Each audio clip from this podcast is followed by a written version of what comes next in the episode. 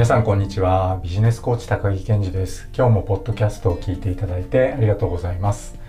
先日副業なさっているあるクライアントさんとお話をしていた時のことです。部下に欠員が出てしまって最近すっかりプレイングマネージャーになってしまっているという不本意な様子でお話しされていました。副業ではお勤め先の仕事の忙しさに影響を受けることが多いのでそこに使える時間とかエネルギーには制約があって思い通りのスピード感でタスクが進まないってことも多くあると思います。在宅勤務やテレワークなどの影響もあって以前とは仕事の進め方が変わってきてるなんてこともあってお勤め先の仕事でもイメージ通りのスピード感で仕事が進まなくなってやりたいと思っているちょっと大きめのタスクに手をつけることがなかなかできないっていうのもあるかもしれませんね。僕たちはこういったいわゆる先延ばしを繰り返しているとイライラしちゃったり自己肯定感がすり減らされてますます行動のためのエネルギーが奪われがちです。僕たちは子供の頃から先延ばしをするのはだらしないことだってしつけられていたり約束の期限は守るようにって教育をされたりして育ってきているので先延ばしはダメっていう強烈な価値観を持っています。そんなあなたに先延ばしは時にはありかもってちょっと思えるお話を今日はしてみようと思います。今日は隙間時間を活用して先延ばしを味方につける戦略について考えてみたいと思います。このチャンネルでは週末企業、副業、経営、ビジネスやライフスタイルの最適化につながる情報をお伝えしています。ご興味のある方はぜひチャンネル登録よろしくお願いします。様々な文脈で生きている僕たちは全てのことが想定したスケジュールで進められるわけではないですよね。特に副業となるとお勤め先の忙しさから受ける影響とかご家族のある方などはご家庭のスケジュールの影響を受けて副業に使える時間とかエネルギーが思い通りにならないっていうこともちょいちょいあると思います。お勤め先の仕事でも在宅勤務テレワークの影響などでこれまでとは違うやり方での仕事の取り組みが増えて思い通りに仕事がはかどらないので大きめなタスクに手がつけられないっていう方が増えてるように感じます。そんな時にやろうと思っていたことがはかどらなかったりまとまった時間が取れないと取り組めないタスクがああ今日はできないなとかまた次の日もふまた今日もできなかったってなっちゃうことってありますよね。僕たちはこういったいわゆる先延ばしを繰り返しているとイライラしちゃったり自己肯定感がすり減らされてますます行動のためのエネルギーが奪われちゃいがちです。今日僕がご提案する隙間時間を活用して先延ばしを味方につけるポイントは3つです。1つ目クオリティを高めることに焦点を当てる。2つ目先行者の様子を見て微調整をする。3つ目よりリスクを低くする方法を考える。この3つです。お勤め先の忙しさや家族サービスなどに時間やエネルギーを取られちゃって副業とかご自身のやりたいことがついつい先延ばしになりがちな方是非今日のお話最後まで聞いてみてくださいね。それでは順番にお伝えしていきましょう。隙間時間を利用して先延ばしを味方につけるポイント。1つ目はクオリティを高めることに焦点を当てる。ということです。この動画を見ていただいている方はパーキンソンの法則はご存知の方も多いんじゃないでしょうか。パーキンソンの法則とは英国の歴史学者政治学者のシリル・ノースコート・パーキンソンさんが著者の中著書の中で提唱したものなんですがそのパーキンソンの第一法則とは仕事の量は完成のために与えられた時間を全て満たすまで膨張するというものです。まあ、本来はこれっていい意味では使われないんだと思いますがここでいう仕事の膨張つまり短い期間で仕上げた時と余裕のある期限で仕上げた時の違いはどこに現れるかというと微細なところの完成度を上げていくことに使われていることが多いんじゃないかって思うんですね。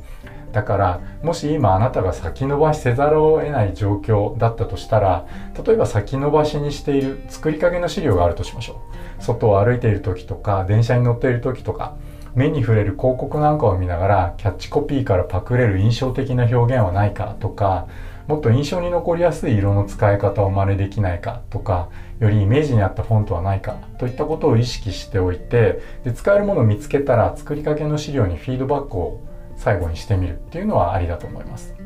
もちろんこういった表面なことだけではなく資料の内容そのものについても移動中などでなどに頭の中でブラッシュアップをすることを考えるのもできるでしょう。先延ばしを味方につけるポイント1つ目はクオリティを高めることに焦点を当てるでした。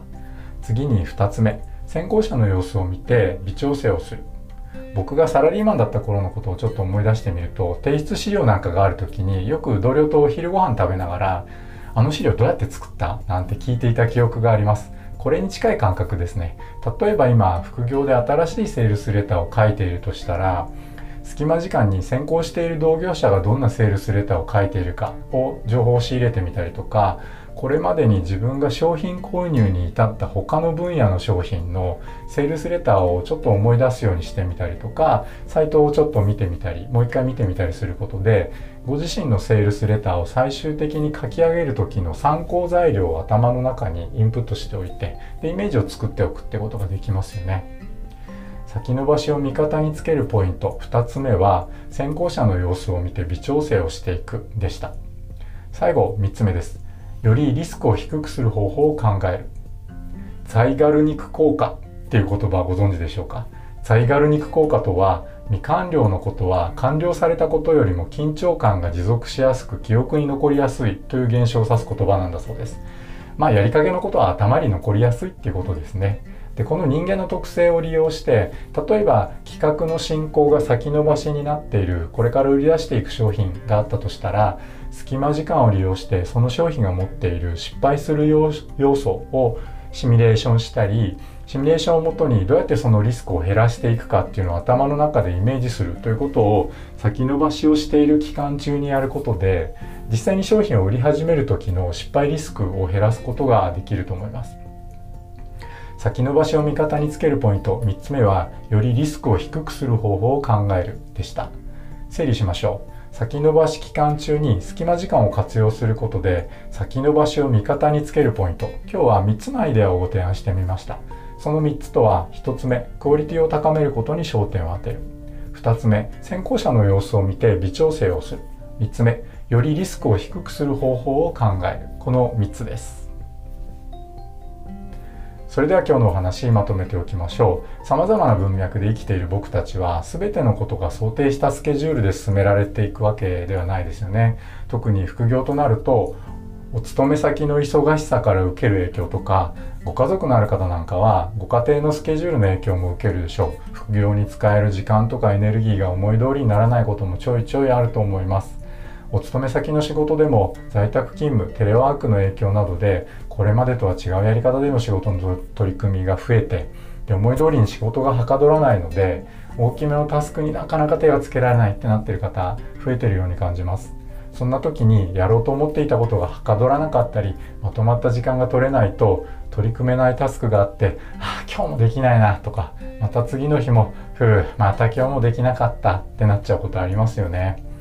僕たちはこういったいわゆる先延ばしを繰り返しているとイライラしちゃったりとか自己肯定感が削られちゃったりしてますます行動のためのエネルギーって奪われがちです。今日は隙間時間を利用して先延ばしを味方につけるための戦略として3つのポイントを考えてみました。その3つのポイントとは1つ目クオリティを高めることに焦点を当てる。2つ目先行者の様子を見て微調整をする。3つ目よりリスクを低くする方法を考えてみる。この3つでした。いずれも先延ばし期間中の隙間時間を有効に使うことで先延ばししているタスクの完成度を上げていくということに効果的です。お勤め先の忙しさや家族サービスなどに時間やエネルギーを取られちゃって副業とかご自身のやりたいことがついつい先延ばしになりがちな方は是非今日のお話試してみてください。今日のお話が面白かった役に立ったと思う方は是非チャンネル登録よろしくお願いします。皆さん正しい手洗い適切なマスクの着用ソーシャルディスタンスに気をつけて新しいライフスタイルを上手に楽しんでいきましょう。それでは今日はここまでにしたいと思います。今日もポッドキャスト最後まで聞いていただいてありがとうございました。バイバーイ。